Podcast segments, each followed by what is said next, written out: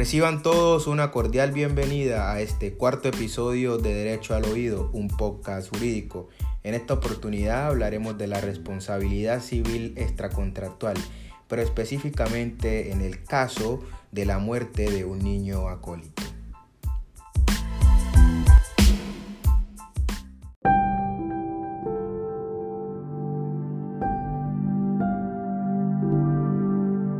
La víctima de este lamentable suceso es el niño Jonathan Camilo Herrera Delgado, el cual al momento de su muerte tenía 10 años. El menor colaboraba en las actividades de la iglesia, llevando a cabo tareas que le eran asignadas por el párroco y la secretaría o las que él voluntariamente realizaba. Todo esto en la parroquia Nuestra Señora de las Mercedes del municipio El Tablón de Gómez, en el departamento de Nariño, en Colombia. Un día, al momento de subir a replicar las campanas, Jonathan Camilo cayó por un hueco y lamentablemente murió debido a la caída que sufrió desde el campanario de la iglesia.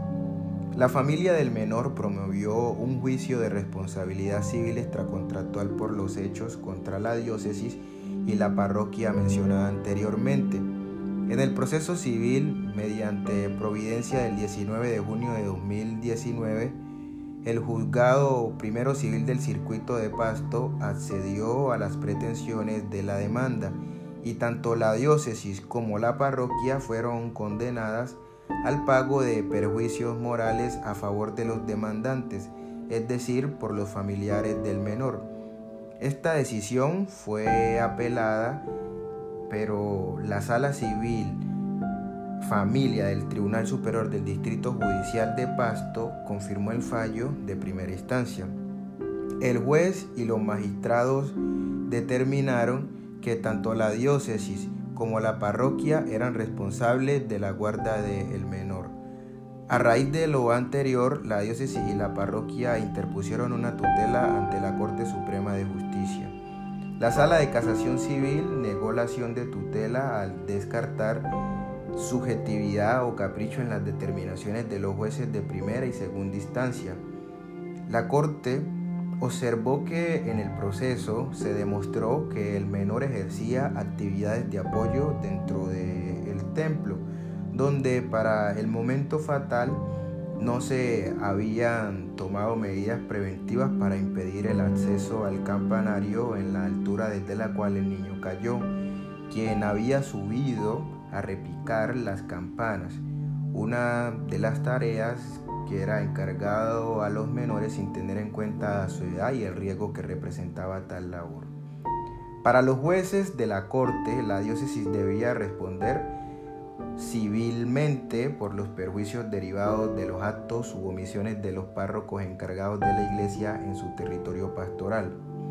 En este punto hay que recordar que las personas jurídicas, como es sabido, responden de manera directa por los perjuicios derivados de los actos u omisiones de sus agentes subordinados, cualquiera que sea el papel que cumplan en la asociación. La Corte no admitió el argumento de que la parroquia era un ente independiente de la diócesis. Los encargados de la parroquia nunca implementaron las medidas adecuadas para prevenir o reducir el peligro que significaba para los niños que ayudaban en el templo a subir las escaleras en espiral a alturas considerables sin restricción alguna, en las cuales tenían la posibilidad de acceder al cielo raso por una estructura completamente endeble.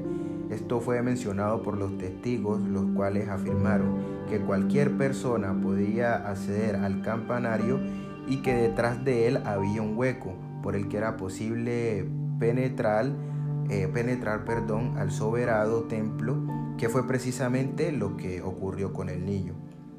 A mi modo de ver, este fallo es muy acertado, toda vez que si el menor colaboraba en la iglesia llevando a cabo las tareas que le eran asignadas por el párroco o la secretaria, las que voluntariamente efectuaba, mínimamente el sacerdote era quien debía velar por la seguridad del menor y los demás niños que realizaban labores dentro de esa parroquia, con el objetivo de minimizar los riesgos que pudieran correr en dicho espacio.